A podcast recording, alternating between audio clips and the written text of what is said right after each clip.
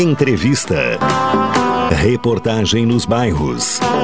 Prestação de serviço. Previsão do tempo. Informações do trânsito. Notícias de Pelotas e da região. Programa Cotidiano. O seu dia a dia em pauta. Apresentação Caldenei Gomes.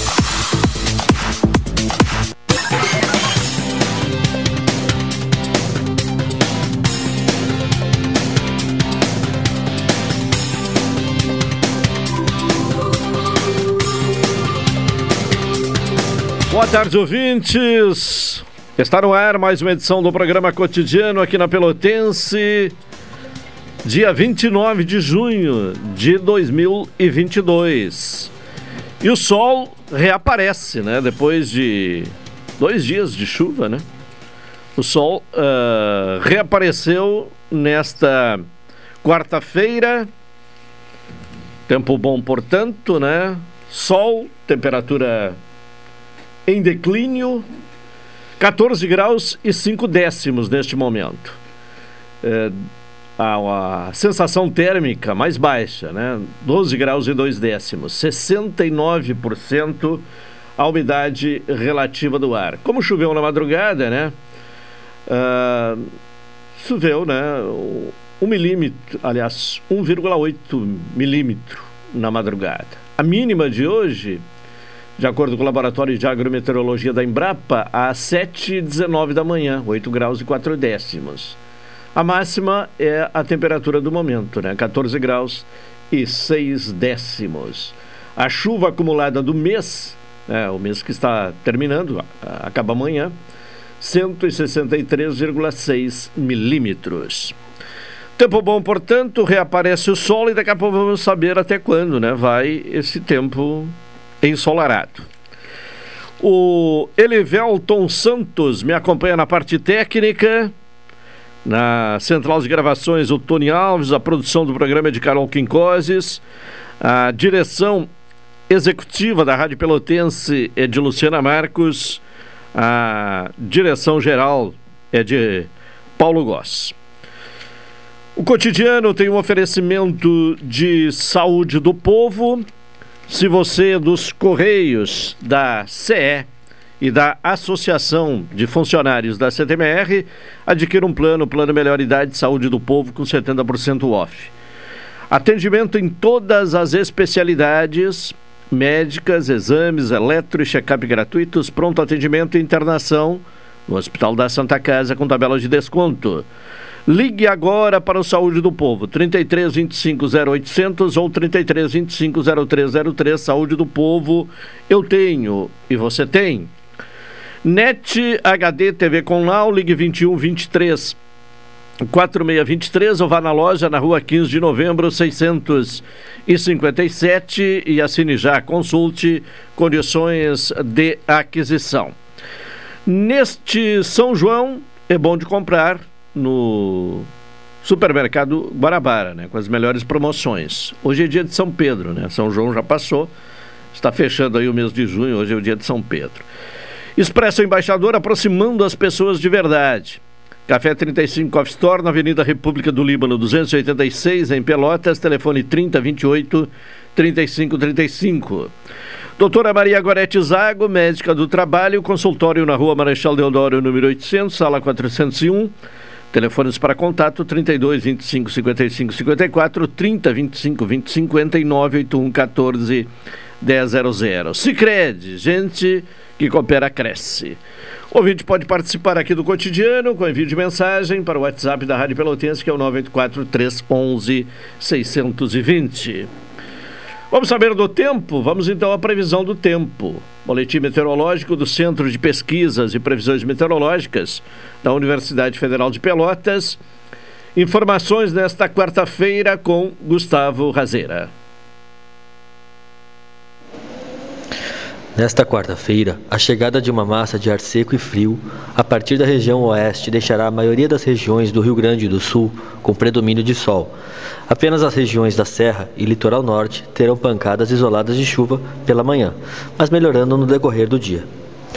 Os dados observados na estação agroclimatológica da Universidade Federal de Pelotas, no campus do Capão do Leão, apresentou temperatura mínima de 8,6 graus às 4 horas da manhã, umidade máxima de 98% às 2 horas da manhã e o acumulado de chuva de 24 horas até as 9 horas da manhã de 24,9 milímetros, acumulando no mês 112,5 milímetros, onde a média do mês é esperada de 117 milímetros pela climatologia. A previsão do tempo para Pelotas e região nesta quarta-feira é de céu claro, com períodos de parcialmente nublado. Vento soprando de sudoeste e noroeste, com intensidade fraca a moderada. A temperatura máxima prevista é de 15 graus. Na quinta-feira, céu parcialmente nublado, com períodos de claro. Ventos soprando de noroeste e sudeste, com intensidade fraca a moderada. Temperatura oscilando entre 6 e 16 graus. Na sexta-feira, céu parcialmente nublado, com períodos de nublado e possibilidade de nevoeiro. Ventos soprando de nordeste, com intensidade fraca a moderada, com presença de rajadas. Temperatura mínima prevista de 7 graus e a máxima de 16. Este boletim foi elaborado pelo meteorologista Gustavo Razeira, do Centro de Pesquisas e Previsões Meteorológicas da Universidade Federal de Pelotas. Tá bem, obrigado uh, pelas informações. Uh, a Gustavo Razeira, né, meteorologista do Centro de Pesquisas e Previsões Meteorológicas da Universidade Federal de Pelotas. Uma hora 40 minutos. Vamos agora à participação de Carol Quincoses aqui no cotidiano, inicialmente trazendo informações do trânsito. Nesta quarta-feira, Carol, boa tarde. Boa tarde. Então, no dia de hoje, foram registrados cinco acidentes no trânsito, todos com apenas danos materiais. A primeira ocorrência foi na Avenida Bento Gonçalves, a segunda na Avenida Teodoro Miller, a terceira na Avenida Ferreira Viana, em frente ao Shopping Pelotas, a quarta na Praça do Colono e, por último, houve um registro na Avenida Bento Gonçalves com a Rua General Osório.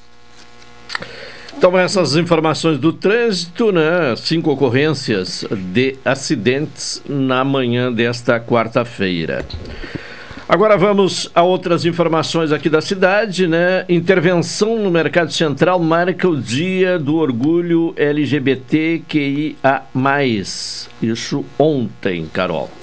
A Prefeitura de Pelotas lançou ontem uma dinâmica de intervenção urbana em referência ao Dia Internacional do Orgulho LGBTQIA. No evento realizado no Mercado Central, foi apresentado um armário destinado à colocação de falas, frases e expressões que propagam a LGBTfobia. A ideia da iniciativa, desenvolvida junto ao Conselho Municipal dos Direitos da Cidadania LGBTQIA, é chamar a atenção da comunidade para a pauta e motivar a população de forma lúdica a guardar o preconceito. Para motivar a participação da comunidade, a campanha lançada no pátio do Mercado Central deve ser ampliada para outros pontos da cidade, de acordo com as condições climáticas do município. As atividades em referência ao orgulho LGBT seguem nos próximos dias. Um documentário produzido pelas universidades federais de Pelotas e do Espírito Santo e o grupo Arco-Íris de Cidadania LGBT do Rio de Janeiro devem, deve ser exibido na próxima quinta-feira. Tá certo. Seguindo aqui com informações, bancas do Mercado Central uh, serão uh, ponto de vacinação, Carol. Até o próximo sábado, dia 2 de julho, a aplicação de doses contra o coronavírus será feita na Casa da Vacina, localizada no prédio ao lado do Seron, na Rua General Neto, número 1707. Para substituir espaço, a Prefeitura de Pelotas informa que a partir do dia 5, terça-feira, a imunização passa a ocorrer no Mercado Central, nas bancas 16 e 17, na Praça 7 de Julho, 179, no centro. Conforme a Secretaria Municipal de Saúde, o novo local para aplicação de doses funcionará de segunda a sexta-feira, entre 8 da manhã e 17 horas, e aos sábados, das 10 da manhã às 15 horas. A imunização contra a Covid-19 estará disponível para o público infantil e adulto, conforme o esquema vacinal de cada pessoa. Bom, seguindo ainda com as informações locais, prova de vida poderá ser realizada em agências do Banrisul. A prefeita Paula Mascarenhas assinou na última segunda-feira, no Paço Municipal, um convênio entre o Instituto de Previdência dos Servidores Públicos Municipais de Pelotas e o Banco do Estado do Rio Grande do Sul. É a primeira parceria firmada entre um regime próprio de previdência social e a instituição, que irá auxiliar o município na realização de prova de vida para aposentados e pensionistas. Agora, aposentados e pensionistas terão mais um canal para cumprir com essa exigência legal. A partir do convênio, qualquer servidor que possui conta bancária no Banrisul e necessita fazer o procedimento poderá fazê-lo diretamente nas agências. Isso irá desafogar o atendimento no Previpel, que realiza a prova de vida por meio de uma plataforma virtual da Prefeitura. Esse processo ocorre a partir desta sexta-feira, 1 de julho, e se estende até o mês de outubro. Tá bem, Carol Quincoses com informações. Daqui a pouco ela retorna aqui no cotidiano, trazendo outras uh, informações, né? Uh, colhidas né? Pela, pela produção, que é feita pela própria Carol, né? Para apresentar aqui aos nossos ouvintes.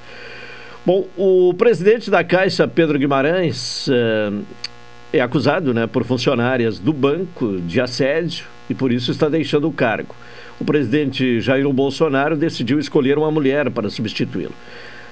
Daniela Marques, atual secretária especial de Produtividade e Competitividade e parceira de longa data do ministro da Economia Paulo Guedes.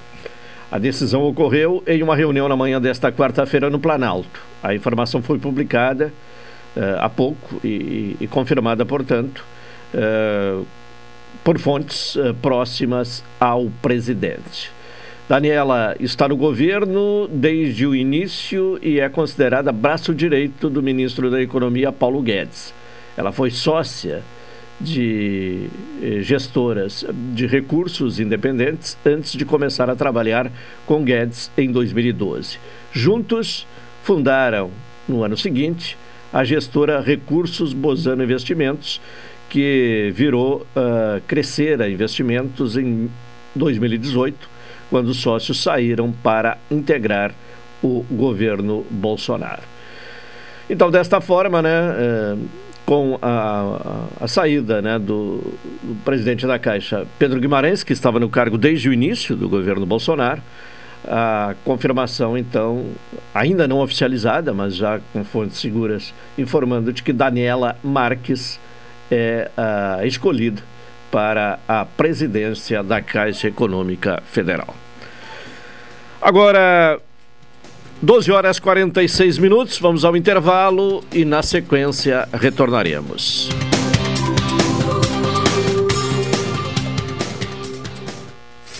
Esta é a ZYK 270, Rádio Pelotense, 620 kHz. Música, esporte e notícia. Rádio Pelotense, 10 kW, a mais antiga emissora gaúcha. A Rádio Show da Metade Sul. Acompanhe de segunda a sexta, direto de Brasília, Cidadania e Sociedade. Uma abordagem dos principais assuntos do dia no comentário de Hilton Lousada, às 12h50, no programa Cotidiano. Bom dia, minha família linda! Bom dia, amor! Ah, que bela manhã, hein? Oh, vamos saudar esse sol espetacular que nos dá luz, calor, alegria. Ai, vamos saudar essa energia solar que dá economia e um maridão bem-humorado todo santo dia. Deixe a economia que vem do sol entrar na sua vida. Aproveite o crédito para energia solar do Sicredi. Você reduz a conta de luz e preserva o meio ambiente. Procure a sua agência e saiba mais. Café 35 em todo lugar. Forte, marcante, o cheirinho no ar. Café 35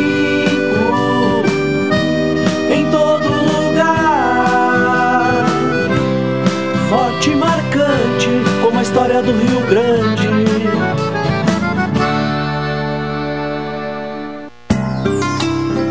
Doutora Maria Goretti, médica do trabalho, realiza exames de admissão, demissão, mudança de função, retorno ao trabalho e laudo PCMSO, Programa de Controle Médico de Saúde Ocupacional.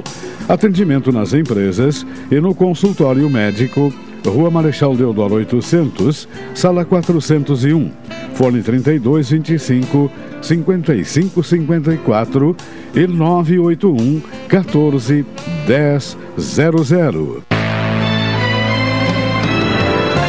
Oi, sou o Adalim. Estou aproveitando que a vida tem de melhor, pois adquiri o plano Saúde do Povo Aposentado.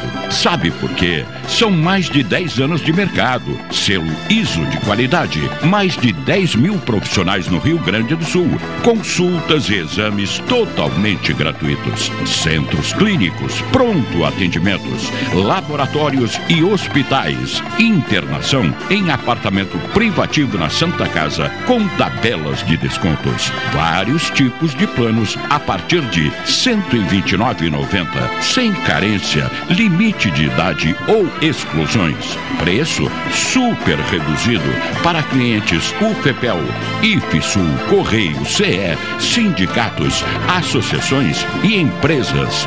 Ligue já 3325 0800 ou 3325 0303. Saúde do povo, de casa nova, porque você é a razão do nosso crescimento. Santa Tecla 781A. Saúde do povo, eu tenho e você tem. Acesse agora www.sdpuold.com.br. Campanha permanente Enxoval do Bebê. Nossa campanha de arrecadação de roupinhas, cobertores, carrinhos, banheiras, fraldas e produtos de higiene para os bebês está precisando da sua doação, que podem ser entregues na Rádio Pelotense, Rua Alberto Soveral 64. Todas as doações serão destinadas aos hospitais da cidade. Vamos ajudar quem precisa.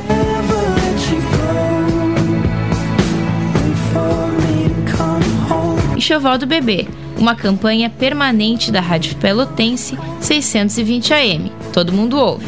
Programa Cotidiano.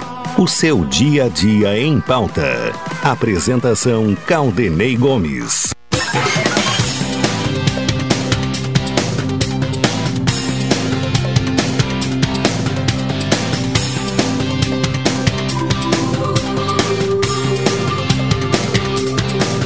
Doze cinquenta e um, programa cotidiano.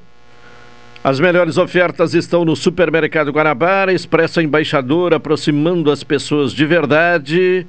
E Café 35 Off Store na Avenida República do Líbano, 286 em Pelotas. Telefone 3028 35 35.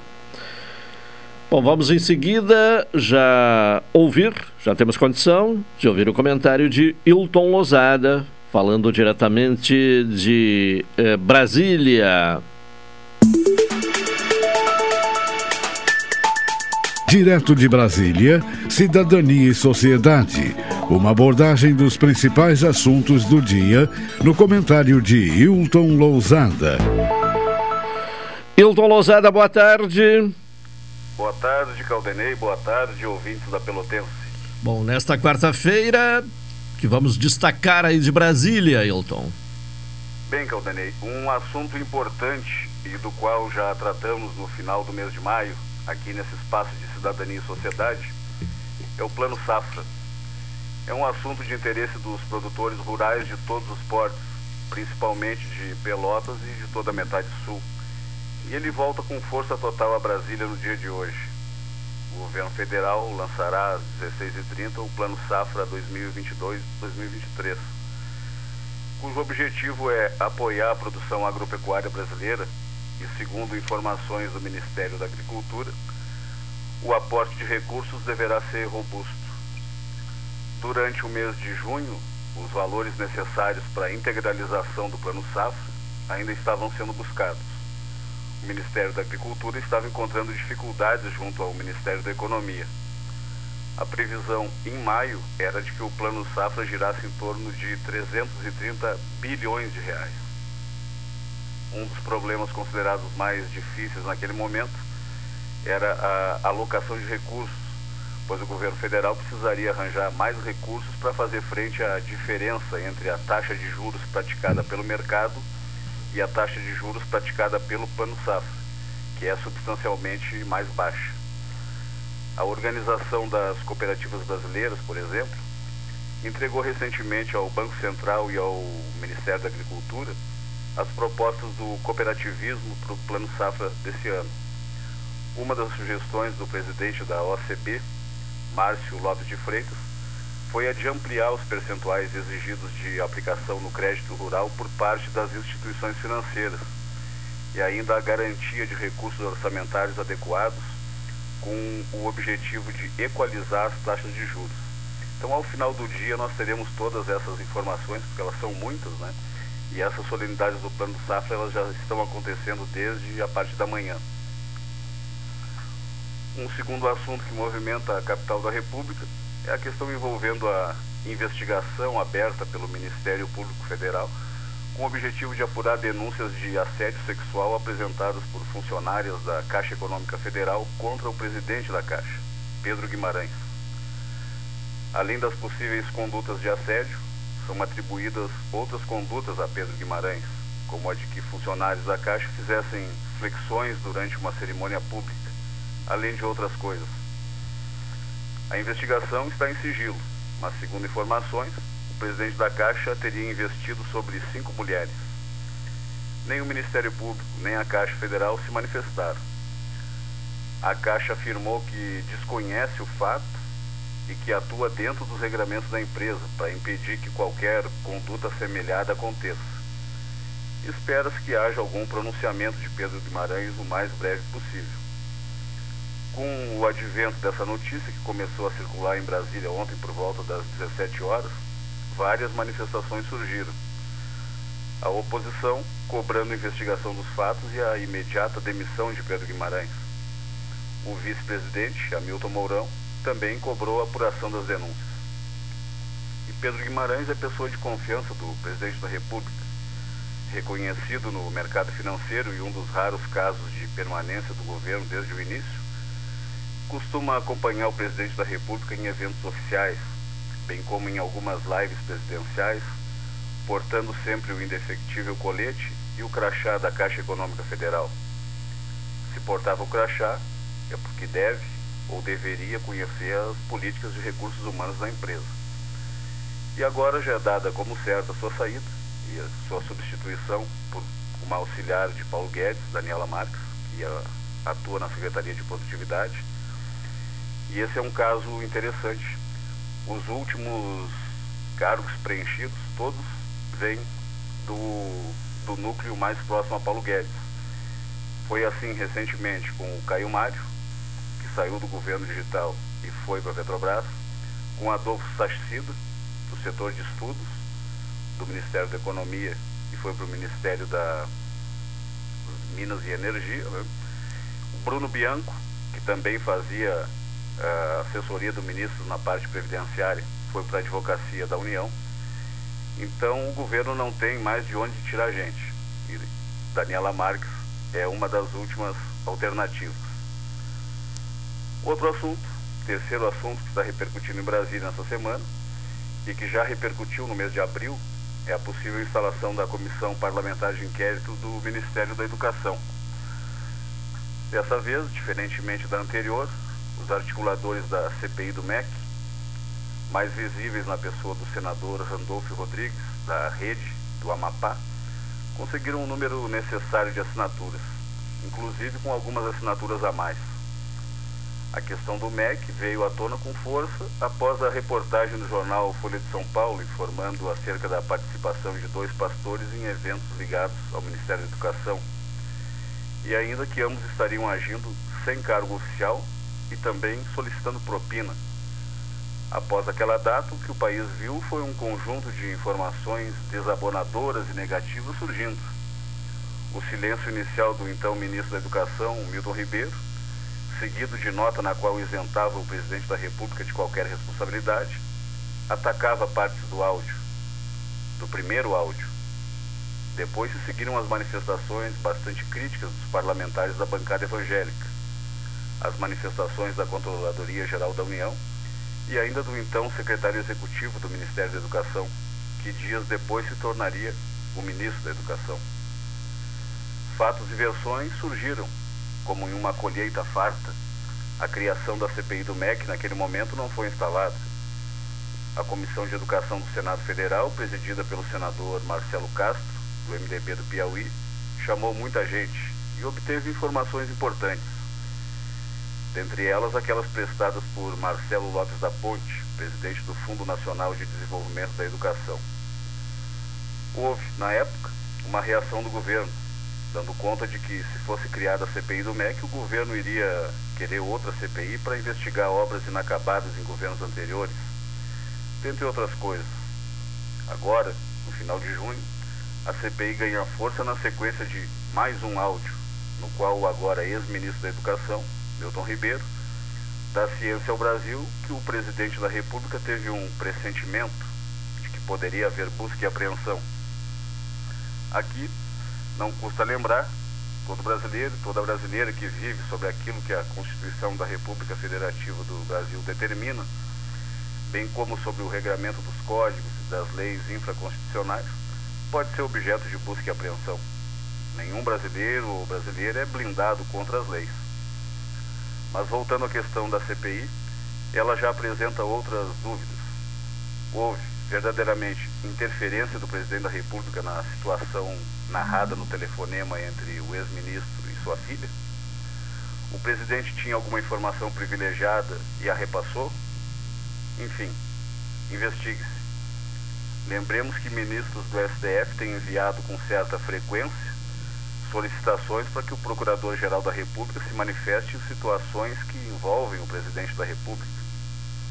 Nesse ponto, é importante considerar que a ministra Carmen Lúcia, do Supremo Tribunal Federal, solicitou ao Procurador-Geral da República que se manifeste sobre a hipótese de abertura de um inquérito derivado do áudio no qual o ex-ministro Milton Ribeiro cita o presidente da República. E talvez aqui seja necessário recorrer ao ensinamento da própria ministra Carmen Lúcia, quando ela diz que o melhor desinfetante é a luz do sol. Coloque-se então tudo à luz do sol. Se não houver nada, muito bem. Se houver, que se investigue com competência e que os inquéritos, denúncias e ações tenham seu curso normal. Então, é isso. Para além disso, ouvintes da Rádio Pelotense, o que mais haveria para ser dito? Na minha opinião, em relação à CPI do MEC, espero uma investigação ampla se constatado desvio de recursos públicos, que sejam os recursos recuperados e os responsáveis alcançados segundo o que determina a lei. Em relação à apuração do Ministério Público, espero os esclarecimentos dos fatos envolvendo Pedro Guimarães, pois são urgentes e necessários, principalmente em um momento histórico como o que estamos vivendo, no qual as mulheres conquistaram e conquistam, com muita luta, diversos instrumentos legais para a defesa de seus direitos e para o exercício de uma cidadania plena e livre. Caldanei, ficamos por aqui. Tá bem, Hilton Lozada, uma boa tarde e até amanhã. Boa tarde, boa tarde aos ouvintes da Pelotense. Participação de Hilton Lozada uh, aqui no cotidiano com seu comentário de cidadania e sociedade. Agora, uma e dois, vamos ao intervalo. Em seguida, retornaremos com o cotidiano.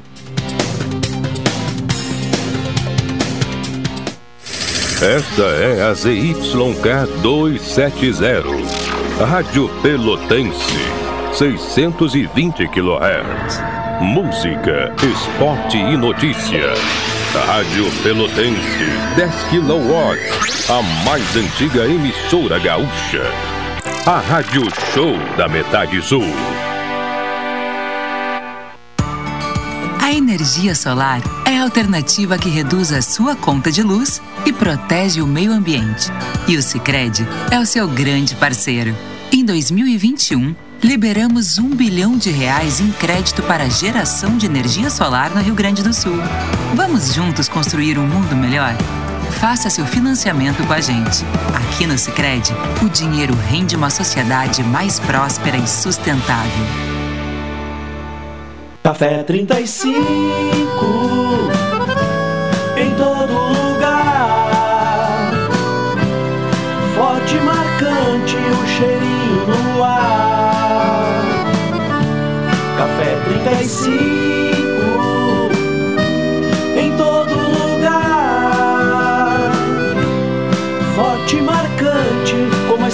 Rio Grande.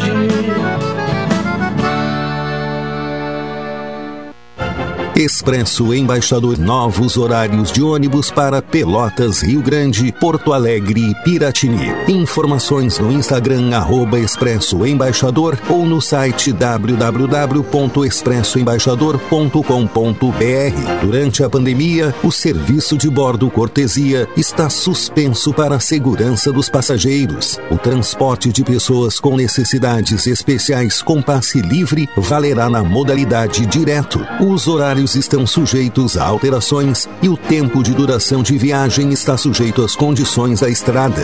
Expresso Embaixador. O futuro é hoje. Oi, sou o Adalim. Estou aproveitando que a vida tem de melhor, pois adquiri o plano Saúde do Povo Aposentado. Sabe por quê? São mais de 10 anos de mercado, selo ISO de qualidade, mais de 10 mil profissionais no Rio Grande do Sul, consultas e exames totalmente gratuitos, centros clínicos, pronto atendimentos, laboratórios e hospitais, internação em apartamento privativo na Santa Casa com tabelas de descontos, vários tipos de planos a partir de R$ 129,90, sem carência, limite de idade ou exclusões. Preço super reduzido para clientes UFPEL, IFSUL, Correio, CE, sindicatos, associações e empresas. Ligue já 3325 0800 ou 3325 0303. Saúde do povo, casa nova, porque você é a razão do nosso crescimento. Santa Tecla 781A. Saúde do povo, eu tenho e você tem. Acesse agora www.sdpuold.com.br. Programa Cotidiano. O seu dia a dia em pauta. Apresentação Caldenei Gomes.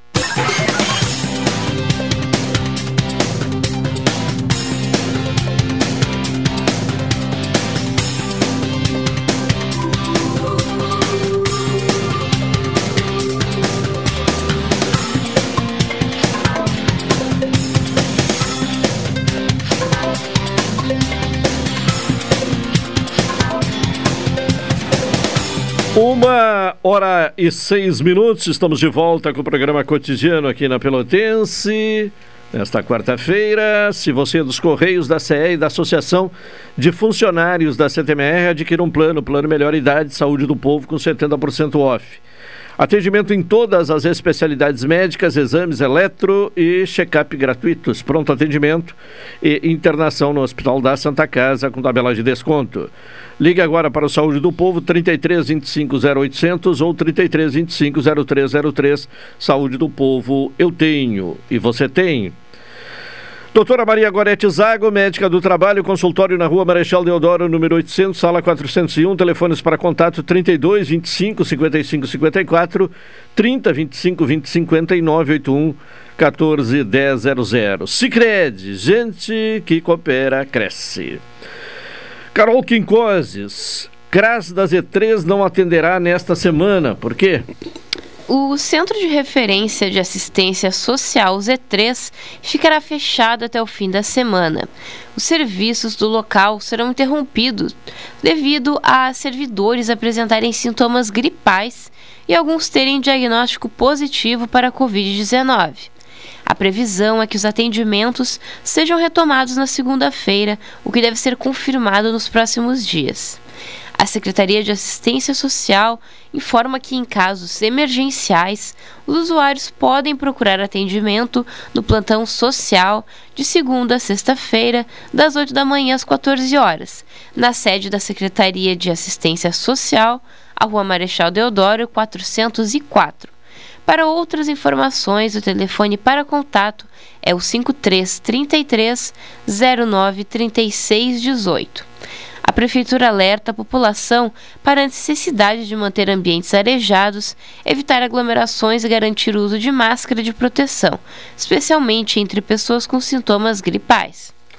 Então, CRAS da Z3 fechado até o final de semana, né? possivelmente retomando as atividades na segunda-feira. Esta é a previsão.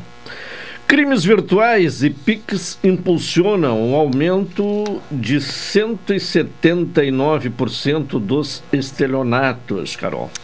Os casos de estelionato quase triplicaram no Brasil desde 2018. De cerca de 426 mil naquele ano, a taxa de 1 milhão e 200 mil registros em 2021, um aumento percentual de 179% no período. Desde então, o crime não diminuiu em nenhum dos 26 estados e no Distrito Federal. O estado que viu maior aumento durante o período foi o do Rio Grande do Norte, com 420% a mais de ocorrências. Já o Distrito Federal é o que tem o maior número proporcional de casos, com média de 1.310 crimes desse tipo cada 100 mil habitantes no ano de 2021. Segundo os autores do anuário, a alta do estelionato foi puxada pelos crimes virtuais e golpes através do Pix. São crimes potencialmente muito lucrativos e de fácil realização, porque uma vez dominada a técnica, a prática pode ser realizada diversas vezes sem expor os criminosos nas ruas. Um exemplo são as centenas de mensagens disparadas em aplicativos de mensagens para atrair consumidores para fraudes. Além disso, o Pix e a tecnologia bancária atual também podem facilitar a prática pela rapidez com que permitem a transferência de valores e a criação de contas, às vezes com o nome e dados das próprias vítimas. Tá bem, daqui a pouco a Carol retorna com mais informações. Já está conosco o Bonifácio Pete. Até começaria por aí, né, Pete? É, quando o Pix né, foi anunciado lá em, se não me falha a memória, 2020 é, um dos fatos destacados na oportunidade é que é uma transação né, segura. É, mas, mesmo é, sendo considerada segura, né, os golpistas acham um jeito de é, fraudar. Né? Pete, boa tarde. Boa tarde, boa tarde aos ouvintes. Estamos aqui na quarta-feira de novo, ensolarada, né? depois de um período de chuvas. E essa é uma das notícias, né? Que a tecnologia exige uma série de cuidados, né? No passado, os golpes eram mais uh, não tão tecnológicos, mas os golpes sempre serviram, né? Sempre uh, procuram as brechas, né? E a tecnologia, uh, ela tem também, na, nada é perfeito, né? O Pix também apresenta os seus problemas. Né? Um, um dos métodos muito utilizados, principalmente acho que nas grandes cidades, é, é o sequestro relâmpago, fazendo com que a pessoa vá, faça o seu Pix né? para essas quadrilhas. Então, todo cuidado é pouco e isso exige né? cuidados específicos, mas a gente não está imune a nada. Né? É seguro? É, mas também as, as, ah, como toda e qualquer tecnologia, e aí até ironicamente eu incluo uma tecnologia bem brasileira que está sempre na pauta, que são as, as, as urnas eletrônicas do, dos votos, que eu acredito que são seguras, mas não existe nada perfeito na face da Terra, né? tudo é possível.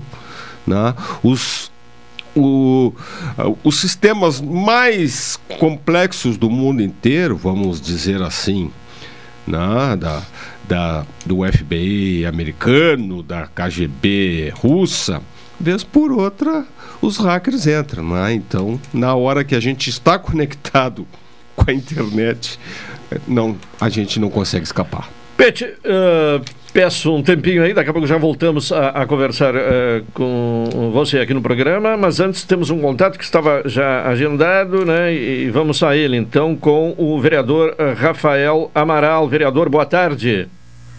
Boa tarde, Claudinei. Boa tarde aí, o meu sempre amigo, professor Bonifácio. professor é uma referência aí na área de gestão e, e eu sigo muitos dos passos das aulas que ele me dá. Certo. Bom, é, bom, a questão, né, Rafael, é, o pronunciamento feito ontem é, pelo senhor na Câmara de Vereadores, abordando os problemas observados no sistema de saúde. O que, que foi constatado, é, até inclusive com visitação sua, a UPA e o pronto-socorro, qual a, a, a, imagem que o senhor é, ficou do atendimento de saúde neste momento em Pelotas? O que, que tem? Ah, o sistema de saúde sempre é delicado, difícil. Em Pelotas também nunca foi fácil, mas eu posso te garantir que também nunca foi tão difícil. Eu fiz uma fiscalização na nossa UPA e também no nosso PS, o qual eu consegui constatar né, de forma visto na, minha, aos olhos nus que nós tínhamos pacientes lá esperando há mais de 10 dias leitos. É, e a gente sabe que a saúde de Pelotas ela é plena, né? ela é feita pela gestão municipal. Então ela tem o um recurso para compra é, de mais leitos e também para contrato de mais profissionais. Os dois, nesses dois momentos da fiscalização, nossos profissionais de saúde estavam trabalhando muito além da conta é, da, da demanda. E isso tu leva toda a tua equipe técnica de trabalho à exaustão total. E eu fiz contato junto ao Sindicato Médico do Rio Grande do Sul com com o presidente Marcos Rovinski, que é um amigo pessoal, já vinha relatando essa, essa problemática ocorrida em Pelotas, e está na hora de mais uma vez por todas de nós começarmos a ter um planejamento para sair disso. Né? Mas enquanto isso não acontece, a Secretaria Municipal de Saúde deve e de forma imediata comprar mais leitos no sistema dos nossos hospitais. E isso não é aceitável. Não é aceitável uma pessoa que trabalhou a vida inteira para ajudar a construir a cidade passar mais de uma semana numa maca, num, num chão de uma espessura mínima, é, num corredor do pronto-socorro. Eu posso te garantir que isso não é normal. Eu viajo trabalhando na área da saúde em todo o Rio Grande do Sul, isso não é uma realidade em todo o Rio Grande do Sul. Isso é específico em alguns lugares. E Pelotas é crítico. Então, neste momento, né, e isso eu relatei, é, eu acredito que a prefeita Paula Mascarenhas não tenha conhecimento do que isso está acontecendo mas eu não tenho certeza que nenhum prefeito, em consciência, aceitaria que isso estaria acontecendo com, os, com, com o seu município, com a população do seu município. Comentei ainda que nós temos, é, dentro de poucos dias, comemoração da 210 anos de Pelotas. É uma cidade doce, mas amarga muito para as pessoas mais humildes que não têm acesso à saúde privada. Então, é, essa fiscalização, pelo meu mandato, ela vai ocorrer semanalmente e vou cobrar soluções em cima da lei. Então é isso que nós estamos fazendo, um novo processo fiscalizando a saúde pública de Pelotas. Bom, em relação ao pronto-socorro, a, a, a, superlotação, né, como sempre ocorre nesse período de inverno, eh, no seu entender, a situação esse ano é mais grave que a de anos anteriores? Não, na verdade, a saúde eu sempre falo que se faz com, com dois grandes pilares, né, que é a gestão e amor pelas pessoas. Como o senhor acabou de falar aí mesmo, né, a gente sabe que nesse período sempre é difícil. Se eu perguntar para o vendedor de pipoca que atende na frente da UPA, ele sabe que esse período é difícil. Mas a Secretaria de Saúde não conseguiu entender isso. Nós devemos ter nos preparados para ocorrer esse momento. Sendo que ainda tem o aumento do Covid, a preocupação das pessoas com a Covid. Então, naturalmente, já estaria lotado. Mas parece que nós não planejamos para isso. Então, o nosso trabalho de retaguarda ficou a desejar. A Secretaria de Saúde já contratou um novo médico né, junto ao IB Saúde para a UPA, mas eu, eu acredito que também não vai dar esse vencimento. Então, na verdade, eu vou cobrar planejamento da Secretaria de Saúde com resultados. É, na verdade, eu estou fazendo a cobrança do que fui eleito para fazer, para fiscalizar. E não é, e para nós, principalmente, meios de comunicação, nós não podemos mais aceitar que isso é normal. Sim. Não é normal. É Vereador. normal um cidadão ficar numa maca no corredor de um pronto-socorro há mais de uma semana esperando leito? Isso é, é normal, então nossa, nossa ideia de cidadania foi por água abaixo. O Bonifácio Peixe também gostaria de fazer uma questão ao senhor. Boa, boa tarde, Rafael. Meu abraço. Eu, pro meu sempre professor e amigo. Exatamente. Eu tenho acompanhado ah, essas tuas andanças aí. É, a visita ao pronto-socorro, que não tivesse a felicidade de poder entrar lá. E eu sei que a área da saúde é uma luta que tu tem, tu travas há muito tempo, né? É, recentemente teve essa questão do IP. Eu não sei se como é que se conseguisse resolver a contento, né? ligado também à área da saúde, mais especificamente aí aos servidores estaduais, por exemplo. E apesar da tua luta, a, a, a UPA ali está sobrecarregada, mas a gente acaba não conseguindo ver saídas práticas, né? Porque as filas são enormes, como o Caldenei falou, essa época é uma época de uma, de uma demanda maior, aliado aí a, a, a, a nossa a essa pandemia, né? O que que você acha a curto prazo assim que que tipo de notícia positiva a gente poderia ter a curto prazo? Bom, professor, eh, rapidamente passando pela situação do IP, eh, desde quando nós chegamos lá, um ano e dois meses atrás, nós fizemos o planejamento estratégico. Porque qualquer mercadinho aí, eu tive aula com um grande professor chamado Bonifácio, nós temos que ter o planejamento estratégico. Então, qualquer mercadinho tinha um planejamento estratégico. Quando nós chegamos lá, nós, nós criamos o planejamento estratégico do IP. Nós tiramos o IP da grande Porto Alegre, porque ficava só lá, Vou dar exemplo, o IP nunca tinha ido a Uruguaiana, nunca tinha ido a São Borja, nunca tinha ido a Pelotas, nunca tinha ido a Canguçu, a São José do Norte, a Jaguarão. Nós fizemos a descentralização do IP. Infelizmente esse trabalho não está sendo, neste momento, elevado, pois nós estamos, neste momento, discutindo também novas tabelas do IP, que é importante até para a sobrevivência do Instituto. Agora, quando eu chego na minha cidade, eu tenho obrigação de apontar soluções e mostrar a realidade que muitas vezes quem sabe não está chegando aos olhos da prefeita. né? E o que, que tem neste momento? Nós temos a contratualização com os, com- os hospitais. Nós, nesse momento, para desafogar, nós precisamos de forma imediata contratar mais leitos. E é isso que todos os hospitais, todas as secretarias de saúde que têm gestão plena no Brasil fazem. O que nós não podemos deixar é as pessoas no corredor há uma semana, seres humanos, podia ser meu pai, um filho nosso, tua mãe, num corredor esperando. Isso não é digno. Então, como a Prefeitura Municipal tem a saúde plena, ela faz a gestão, ela pode, de forma imediata, contratar novos leitos para os hospitais. Contratou agora 30 leitos, começam a funcionar daqui a alguns dias, que ainda é muito pouco. Então, nós devemos planejar. Se nós tivermos planejamento, isso eu aprendi muito nas suas aulas de administração, nós conseguimos evitar grandes problemas. Mas um planejamento e uma visão de futuro, pensando fora da caixa. E é isso que Pelotas precisa pensar fora da caixa. Bom, em relação à UPA, bom, no, no pronto-socorro, superlotação e pessoas esperando há uma semana por leito, né? Eh, em um hospital de retaguarda. E, e- e na UPA, o, o problema maior é a demora né? no atendimento, especialmente para aquelas pessoas que recebem uma eh, classificação no- no- no- ali na, na- na triagem, né?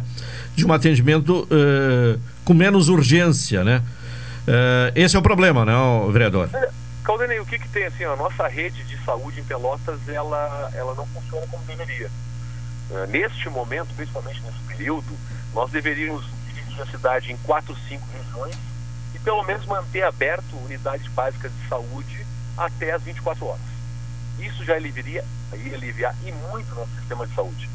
Mas isso não aconteceu. A UPA da Bento, que era de sintomas gripais, fechou no momento que todo mundo sabe no Rio Grande do Sul que é problemático. Deveria ter se mantido aberto. Não precisava ter deixado nesse momento. Então, se nós não fizermos um novo mapeamento, pensarmos numa estratégia de saúde, uma gestão e mantermos unidades básicas de saúde funcionando pelo menos até as 24 horas, nós conseguimos desafogar a nossa UPA e o pronto-socorro. Vamos dar exemplo. Tem pessoas que trabalham em horários comerciais. Me diz como essa pessoa vai buscar o atendimento médico, o que não tem condições financeiras de pagar. Ele não vai buscar, porque ele não tem um horário disponível. Então nós precisamos pensar de forma imediata a fazer uma nova logística de saúde em Pelotas. Mapearmos entre quatro, cinco regiões e manter unidades básicas de saúde funcionando até as 24 horas. É básico. Sim. Vereador, quero lhe agradecer a, a- a participação aqui no cotidiano. Tenha uma boa tarde. Muito obrigado, parabéns a essa rádio que é um patrimônio do gaúcho. E, por favor, continue sempre lutando pela saúde. Porque a saúde, meus amigos, é prioridade na vida de todos. E a gente deve debater saúde 24 horas por dia, não só quando se precisa. Tá bem, estaremos à disposição aqui para sempre que o senhor quiser tratar também desta questão. Obrigado, amigos. Vereador Rafael Amaral, conversando conosco, eh, inclusive, né, Bonifácio, na- na- nos assuntos elencados para falar hoje, tinha esta questão né, dos serviços públicos, né? Exatamente, exatamente. Então, esse ponto eu já posso antecipar, Caldenei, que a área da saúde é uma das áreas complicadas nesse processo. Aí o, o, o, o, vereador Rafael Amaral já. É, ele é muito ativo nessa área, mas envolve outros, outras questões. Né? Inclusive, uma das situações que envolve também a questão de saúde, Caldenei. Na é, direta e indiretamente, né? seguem os, os pretendentes a, a, a, aos exames de carteiras de motorista, né? É, como, com- como consumidores e como cidadãos gaúchos, né? sujeitos a um descaso total, visto que as pessoas que aguardam para fazer os seus exames, eles têm que aguardar na rua. Na, ontem mesmo eu passo toda hora pelo local. Ontem mesmo, com aquele dia pavoroso de chuva, as, o- as pessoas esperando a sua vez de fazer o exame na rua. Também, eh, por consequência, os examinadores também sujeitos a às O- Os intempéries. exames se realizam onde? eh, Na Benjamin Constant. Ah, ainda continua É, lá região no mesmo local, na região do Porto, né? Então, numa, numa, numa, numa rua ali que eu, eu confesso que eu não sei o nome, se ela é sequência de alguma outra rua.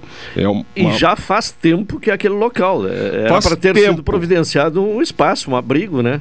É, eu, eu não sei até onde vai, por exemplo, a responsabilidade dos, dos CRVAs e etc e tal, mas deveria ter uma ação na conjunta nesse sentido, porque os, o- o- os pretendentes à carteira de motorista, eles aguardam uma longa fila de espera, né? Esses dias saiu um indicador aí que são milhares de pessoas, por exemplo, para tirar suas, a sua carteira de habilitação.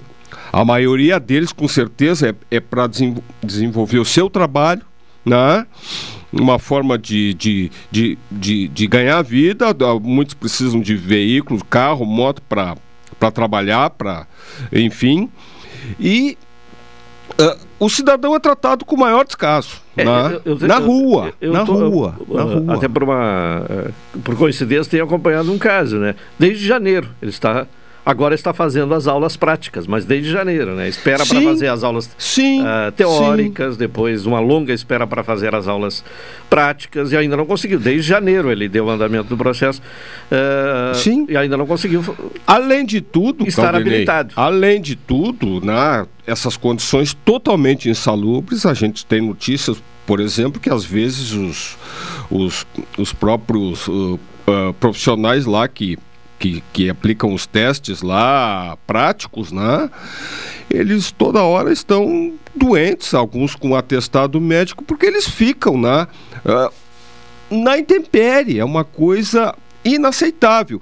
Isto sem falar no valor que o cidadão hoje paga para ter as suas aulas e, e, e tentar tirar sua carteira de habilitação. É, a- aqui no Rio Grande do Sul, a carteira eh, de motorista eh, e, e, para condução de moto é mais de 4 mil reais. É uma loucura. E aí, na hora de fazer o seu exame, ficar sujeito aí a sol, a chuva, a calor, né? Numa época de pandemia, de gripe e tudo, é um convite para que as pessoas, né, sejam mais, eh, vamos dizer assim, mais são candidatos a frequentar o sistema de saúde, porque não tem saúde que, que resista, né, a um por exemplo, esse pessoal que está buscando a sua carteira de habilitação, esperar na rua, como eu disse ontem, são dezenas de pessoas, ontem a chuva, né, esperando a sua vez de fazer o exame. Isso é um descaso total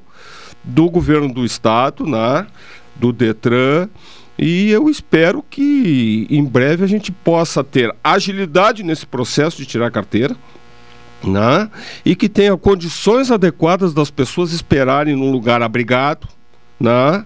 sem, sem, sem, sem, sem as mínimas condições de saúde. Bom, eh, em relação à sucessão estadual, eh, saiu agora uma, eh, uma decisão né, de que MDB e PSDB, isso é uma decisão que vem de cima, né? Caminhem juntos na eleição estadual, Pete. É, exatamente. Foi uma, uma decisão tomada agora pela manhã. Né? É, é a recomendação, entre aspas, né? de que o- o- os três partidos, ah, sendo o PSDB, o MDB e o Cidadania, tenham uma chapa única para o governo do estado. Né? É uma notícia muito recente, muito quente. E com certeza nas próximas horas nós teremos as manifestações aí dos. Por exemplo, do o PSDB já tem o, o, o ex-governador Eduardo Leite, o MDB já ainda tem, até o momento, o, o, o deputado estadual, o, o, o Gabriel Souza, também como o pré-candidato ao governo do estado. Então, os bastidores estão se movimentando sendo que até o dia 5 de agosto é, toda essa situação de- das candidaturas né, terão que estar definidas para o pleito de outubro. O, o Gabriel Souza vinha insistindo, né? Vinha numa- né? Ou Vinha. vem, né? Vem, vem, vem, até agora na- ele na- vem. é, é, numa posição insistindo, de. De manter a candidatura. De manter a, pré-candidatura. candidatura. A gente sabe que a pressão é muito grande lá da. da da, do, do, do MDB Nacional, através da, da pré-candidata Simone Tebet. E então isso aconteceu na hoje, na final da manhã. Então a gente vamos aguardar os acontecimentos que certamente saindo essa chapa essa chapa única aí tem uma série de, de consequências na, no quadro do- das pré-candidaturas, também a, a- o grupo da esquerda, o, o, o pessoal do PSB também tem sofrendo, vem sofrendo essa pressão ah, para se juntar ao, ao grupo de esquerda, mas ontem o PSB nacional que aqui e que tem o, o pré-candidato a governador, o Beto Albuquerque, se eu não estou enganado, É, isso Beto aí. Ele, PSB. ele recebeu o respaldo da, do PSB nacional para dar sequência à sua à sua candidatura, né? Ah, eles não querem se juntar aos outros partidos, o PT e, e demais partidos ah, nessa chapa para a candidatura do do, ah, ao governo do estado. E o mais importante nisso tudo aí, ou entre os pontos importantes nisso tudo, Caldenei, é que essa pressão, além de ser uma pressão política, quem não se alinha com essas ah, e, e- e o partido o partido estadual qualquer partido estadual ele tem ele, ele, ele deve respeitar as decisões dos partidos uh, do partido a nível nacional e o municipal respeito também às decisões estaduais mas o que está sempre é, é- é- faz parte desse quadro de pressão são as verbas para as campanhas. Né? Então a gente sabe que qualquer partido que tenta se insurgir contra uma decisão, a comunicação é feita automaticamente. Olha, não, não teremos verba para essa campanha aí que vocês tentam insistir em levar à frente. Então, o fundo partidário aí é um, é um elemento muito importante em todas as decisões. Para finalizar, Pete, e o Lobo, hein? O que, é que aconteceu com o Lobo domingo? Olha, é, infelizmente não teve sucesso, né?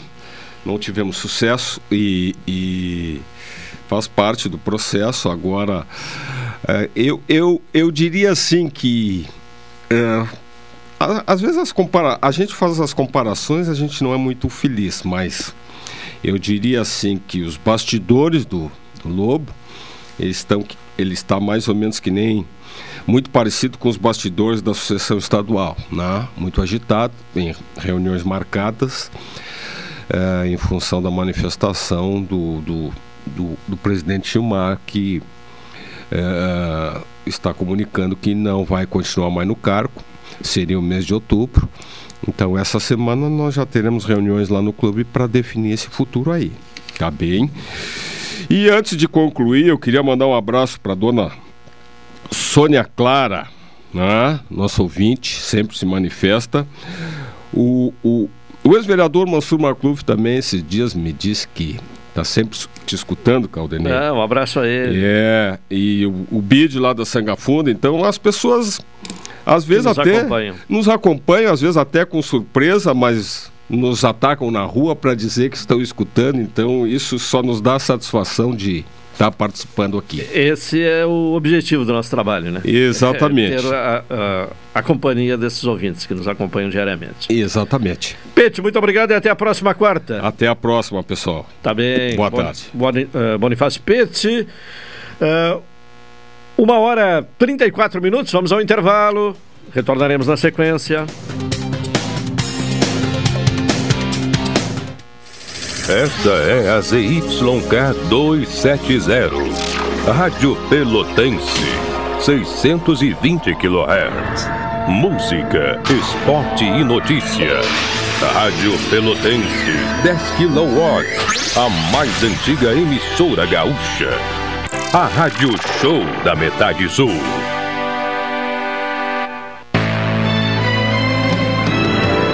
Oi, sou o Adalim. Estou aproveitando que a vida tem de melhor, pois adquiri o plano Saúde do Povo Aposentado.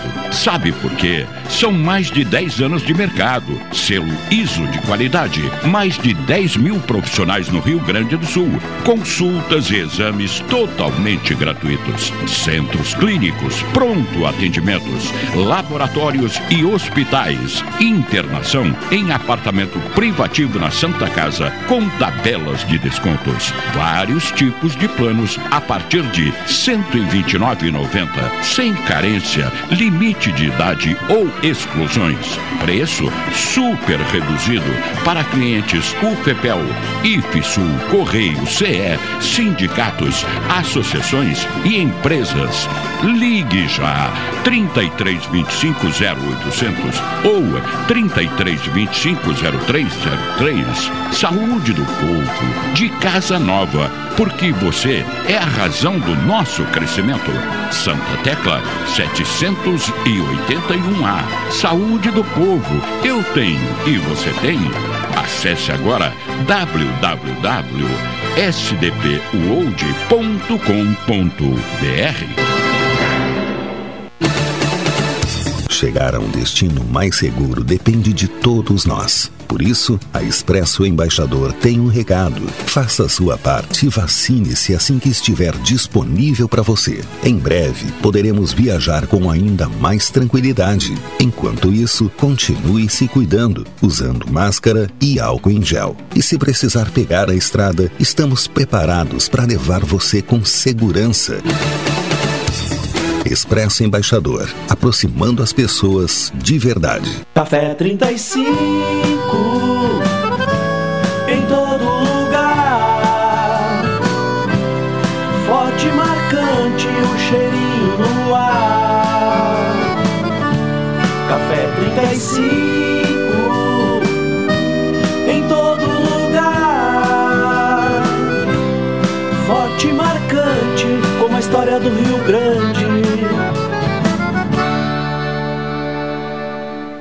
Hoje o Brasil está mais seguro. Os índices de criminalidade e de violência foram muito reduzidos nos últimos anos e estamos construindo um país mais seguro. O governo federal deu um duro golpe na criminalidade em todo o Brasil e com a contratação recorde de novos policiais e a modernização de equipamentos, intensificou a integração entre as forças da segurança pública. Por isso, hoje eu tenho esperança em um Brasil com ainda mais segurança. É com honestidade que construímos o futuro. Governo Federal, Pátria Amada, Brasil.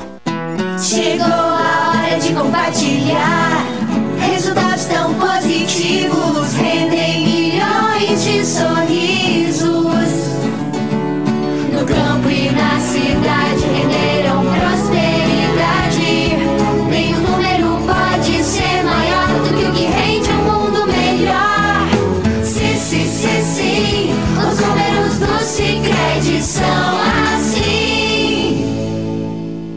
Programa Cotidiano. O seu dia a dia em pauta. Apresentação Caldenei Gomes.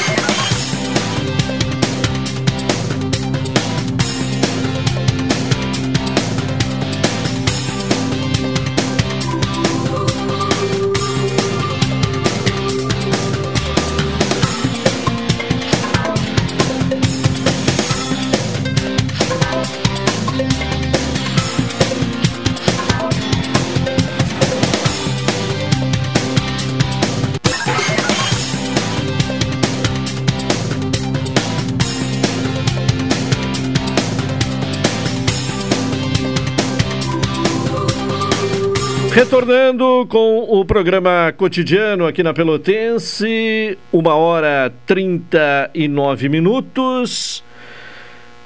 Expresso Embaixador, aproximando as pessoas de verdade. Café 35 Off Store, na Avenida República do Líbano, 286 em Pelotas. Telefone 30 28 35 35.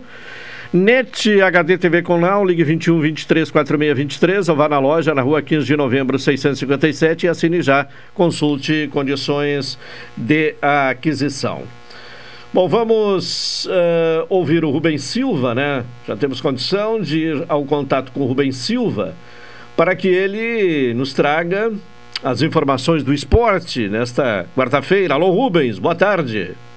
Boa tarde, Caldenei Gomes e ouvintes do cotidiano. O Pelotas ainda vive dias de indefinição após a queda para o Passo Fundo nos pênaltis. O baque da eliminação na divisão de acesso foi muito sentido. Afinal, era o grande objetivo retornar para a primeira divisão do futebol gaúcho. As questões na boca do Lobo são várias. O presidente Gilmar Schneider disse na segunda-feira que não seguirá mais no cargo e não esperará o fim do mandato, que se encerra em outubro. Com a saída de Gilmar, o Conselho assume o clube até ocorrerem novas eleições. O vice-administrativo, Luciano Alves, confirmou que também não seguirá ocupando o cargo no Auro Cerulho. Sobre a participação na Copinha, que neste ano se chamará Copa Tarciso Flecha Negra, o vice-futebol Gabriel Ribeiro diz que essa decisão acontecerá em reunião do Conselho na próxima semana. O Pelotas tem até o Congresso Técnico para confirmar a participação ou não. A Federação Gaúcha de Futebol ainda não definiu uma data para o evento em que oficializará regulamento, grupos e tabela dos jogos. A tendência é que a competição comece no fim de agosto. O campeão garante uma vaga na Copa do Brasil do próximo ano. Caso resolva jogar, o Pelotas pode ter um elenco bem diferente para a disputa da Copinha. Gabriel também confirmou que todos os jogadores do atual plantel terão os contratos encerrados amanhã. Apenas Gustavo Sapeca e Itaqui seguirão vinculados ao clube por enquanto. Se o Pelotas decidir participar da Copa, o clube precisará voltar ao mercado para contratar um novo técnico, já que Rinaldo Costa, o Badico, confirmou logo após a eliminação para o Passo Fundo que estava de saída do clube. Um dos primeiros passos do Lobo para iniciar a temporada foi a contratação de Ademir Bertório como executivo de futebol. O profissional, ao lado de Gabriel Ribeiro e depois Piccoli, foram os responsáveis pela montagem do elenco que no fim não deu o resultado esperado esperado. A situação de Ademir no clube é de espera. Caso o Lobo participe da Copinha, ele deve permanecer. O Brasil somou quatro pontos nas últimas duas partidas. Mais perto de deixar o Z4, o time chavante terá uma nova pedreira pela frente. Domingo, às 11 horas, o time rubro-negro encara o Botafogo da Paraíba, quarto colocado na Série C. Aliás, o clube paraibano vai estrear o técnico Itamar Chuli, que quase veio para o Bento Freitas substituir Gerson Testoni. Para a partida, a direção do clube reduziu o valor dos ingressos para o jogo. Nos sócios. Uh, vão pagar apenas 10 reais. As pessoas que não são sócias do clube pagam 20 reais ou 10 reais a meia entrada. A central de sócios abre de segunda a sexta, das 9 às 18 horas e sábado, das 9 às 12 horas. Segue a fase boa do Grêmio jogando na Arena. Ontem à noite o tricolor superou Londrina por 1 a 0 pela 15ª rodada e conquistou a terceira vitória seguida jogando em casa na Série B do Campeonato Brasileiro. O gol foi marcado por Biel ainda no primeiro tempo. O técnico Roger Machado alterou o esquema do 3-4-3 para o 4-2-3-1. Com o resultado, o tricolor subiu para 25 pontos e segue em quarto lugar. A próxima rodada será contra o Bahia, fora de casa, no próximo domingo, às 16 horas. Para o confronto, Vila Sante e Biel receberam o terceiro cartão amarelo e estão fora. Já o Internacional não teve a mesma sorte. Ficou difícil a situação do Colorado. O time porto-alegrense foi ao Chile e perdeu para o Colo-Colo pelo placar de 2 a 0 no Estádio Monumental de Santiago pelo jogo de ida da fase de oitavas de final. E isso faz com que o Colorado precise vencer por três ou mais gols de diferença na partida de volta marcada para a próxima terça-feira, dia 5, às 21h30 no Beira Rio. Caso a vitória seja por dois gols, a decisão será nos pênaltis. Com os destaques dos esportes, falou Rubens Silva. Abraço, Caldenei. Valeu, Rubem Silva, trazendo as informações do esporte aqui no cotidiano. Vamos agora voltar com a Carol Quincoses. Relator apresenta parecer sobre a PEC dos combustíveis nesta quarta-feira no Senado. Relator da PEC dos combustíveis, senador Fernando Bezerra, marcou para hoje a apresentação de seu parecer no Senado. A PEC foi apresentada em 9 de junho pelo líder do governo na casa, senador Carlos Portinho. A proposta dispõe sobre um auxílio financeiro do governo federal para os estados que reduzirem a zero a alíquota do imposto sobre circulação de mercadorias e serviços nas operações que envolvam diesel, gás natural e gás de cozinha. Bezerra deve retirar do texto a compensação aos estados que zerarem o ICMS, além de aumentar o valor do Auxílio Brasil e criar um voucher para caminhoneiros autônomos, no valor de mil reais. As alterações também incluem o aumento do auxílio gás e que os estados sejam compensados pelo direito dos idosos à gratuidade no transporte público. Caso o substitutivo seja rejeitado, os senadores votarão o texto original da matéria. Tá bem, Carol Quincoses. Bom, uh, até uh, ontem essa matéria já foi tratada aqui, agora vamos aprofundar o tema, né? Uh, nos dias 4 e 5 de julho, na próxima semana, portanto, né? Segunda e terça-feira, será realizado o dia de, dia D diabetes, né? Uma ação contra a diabetes, né? No município. Para falar sobre o tema, contato com a enfermeira Luciane Esquiavon, que é coordenadora de doenças crônicas da Secretaria Municipal de Saúde. Luciane, boa tarde. Boa tarde. Bom, o que, é que vai ser feito então? Uh, de que forma será desenvolvida esta atividade da próxima semana, né, denominada Dia D contra a diabetes? O Dia D diabetes foi programado para ser um mutirão, na verdade, para a gente estar realizando a troca dos glicosímetros, que é o aparelho que faz o teste de glicemia, de açúcar. Né? Então nós precisamos trocar esses aparelhos dos pacientes que já possuem esses aparelhos né, antigos. Como tem uma nova empresa que está fornecendo, a gente vai fazer a troca e a entrega das fitas para fazer o teste. E aproveitando, né, a gente vai estar fazendo, realizando uma atualização do cadastro desses pacientes diabéticos insulino dependentes do município. Bom, quem tiver um aparelho, mas não estiver eh, e estiver ainda funcionando, mesmo assim tem que fazer a troca? Mesmo assim tem que fazer a troca porque as fitas agora que vieram são do aparelho novo. Então, se o paciente pegar as fitas e não trocar o aparelho, as fitas serão incompatíveis para uso. Sim, claro. E aí ficarão, eh, ficará com o aparelho sem a condição de usar, né? E é, um, e é uma, e é um instrumento necessário, né, para o controle, Para o eh, controle diário. do açúcar, da É, glicemia, isso é, aí. É.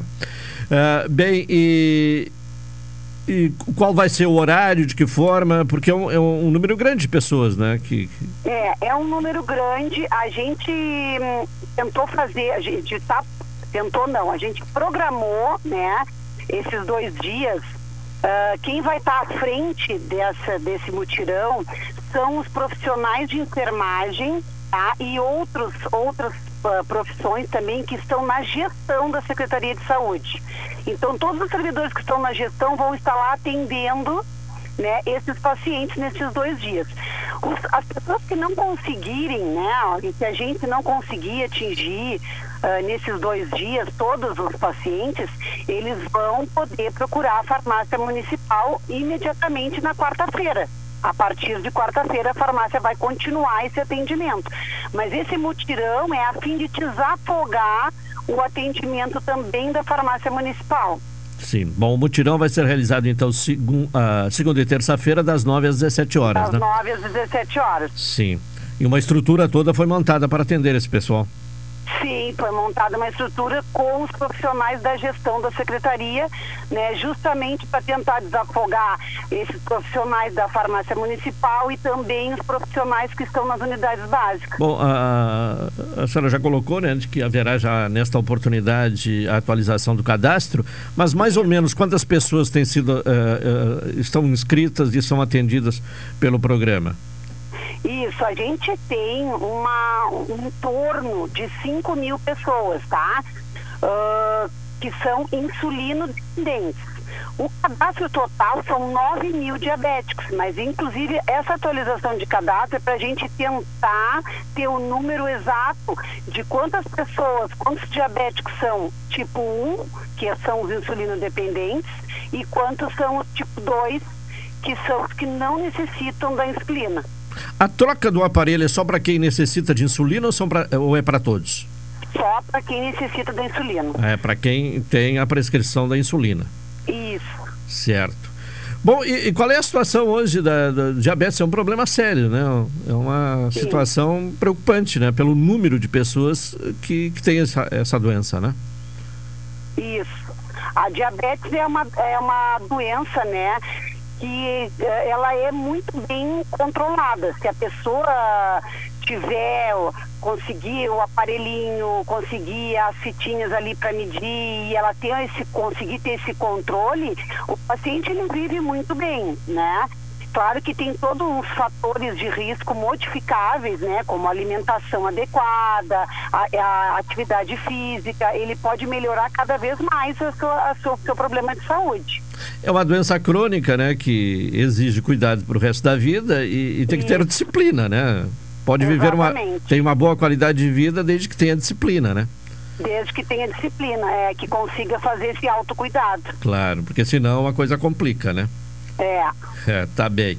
Então tá certo. Então a troca do aparelho é necessário para aqueles, ahn, aquelas pessoas inscritas no programa da prefeitura ah, e que usam insulina diariamente, né?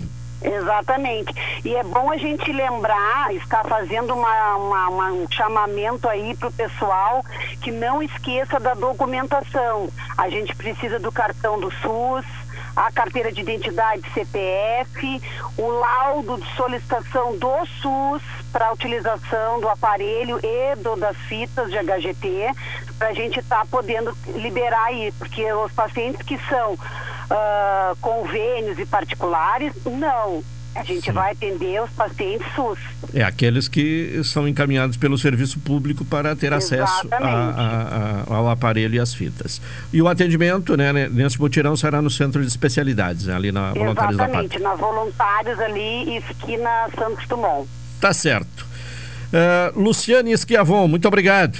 De nada, as ordens. Tá bem. Uh, participação da enfermeira Luciane, Luciane Esquiavon, que é coordenadora de doenças crônicas da Secretaria Municipal de Saúde. Então, quem estiver uh, inscrito no programa, né, quem recebe pela prefeitura o, o aparelho e as fitinhas né, para medir uh, o açúcar no sangue, a glicose, terá que fazer a troca deste uh, aparelho.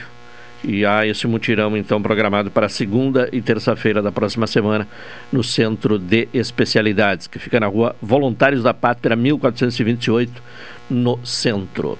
Temos ainda um intervalo, né, Elivelto? Temos a ele? Eh, temos um intervalo? Vamos a ele então. Esta é a ZYK 270, Rádio Pelotense, 620 kHz. Música, esporte e notícia. Rádio Pelotense, 10 kW, a mais antiga emissora gaúcha. A Rádio Show da Metade Sul. Dicas para combater o Aedes aegypti.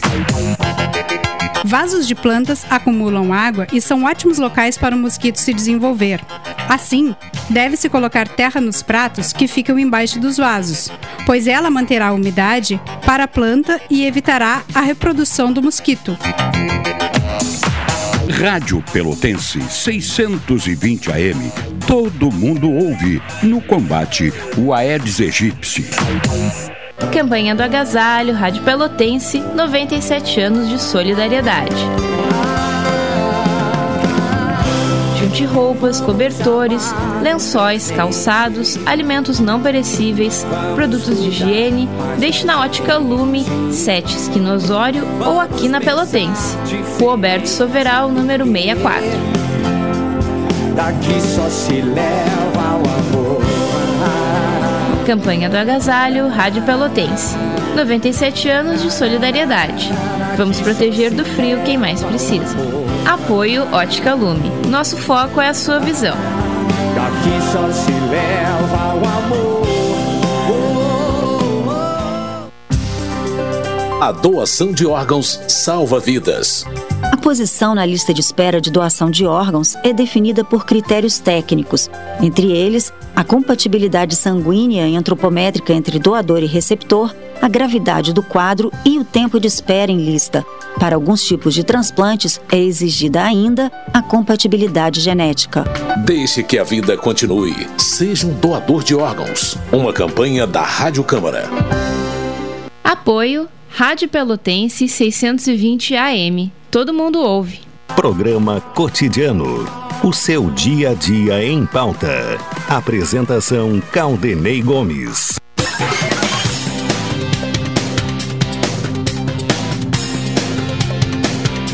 Uma e 56 retornamos com a reta final do programa desta quarta-feira e vamos aqui às últimas notícias, né, com a participação de Carol Quincoses. Vírus da Covid manipula células para se replicar. É o que indica, né, um estudo, porque a Covid ainda continua sendo é, né, objeto de muito estudo, porque é uma doença nova, né, e, e há agora então esta constatação de que o vírus Uh, manipula células para poder se replicar, Carol. Um estudo de pesquisadores do campus da Universidade Estadual de Campinas de Limeira e da Universidade de São Paulo comprovou que, os, que o coronavírus manipula células humanas para conseguir se replicar dentro dos organismos das pessoas. Com a descoberta, os autores do estudo conseguiram reduzir a replicação viral entre 15% e 20% por meio do uso de medicamentos. A pesquisa descreveu que uma proteína do vírus da Covid-19 interage com uma proteína humana e a recruta. Segundo os pesquisadores, essa migração é um dos sinais que a interação entre células humanas e vírus está ocorrendo. Após a identificação do movimento das células, foram utilizados fármacos para impedir a migração das proteínas do núcleo para o citoplasma. Conforme os resultados da pesquisa, a replicação viral foi menor após o uso dos compostos, mas ainda não é possível estipular o percentual de redução da replicação viral que deve se atingir para concluir que o medicamento é eficaz contra a Covid. Bom, e uma outra questão, né? Resultados da avaliação diagnóstica do ensino foram lamentáveis, é o que diz a secretária de Educação aqui do Rio Grande do Sul, Carol. Foram considerados lamentáveis os resultados da avaliação diagnóstica aplicada para alunos do quinto ano do ensino fundamental e do terceiro ano do ensino médio da rede pública estadual em março desse ano. A afirmação foi feita nessa, na última terça-feira pela secretária estadual de Educação, Raquel Teixeira, apresentar os dados aos deputados da Comissão de Educação da Assembleia Legislativa do Rio Grande do Sul. O levantamento avaliou, nas disciplinas de língua portuguesa e matemática, mais de 624 mil alunos, do segundo ao nono ano do ensino fundamental e do primeiro ao terceiro ano do ensino médio, de 2.147 escolas estaduais.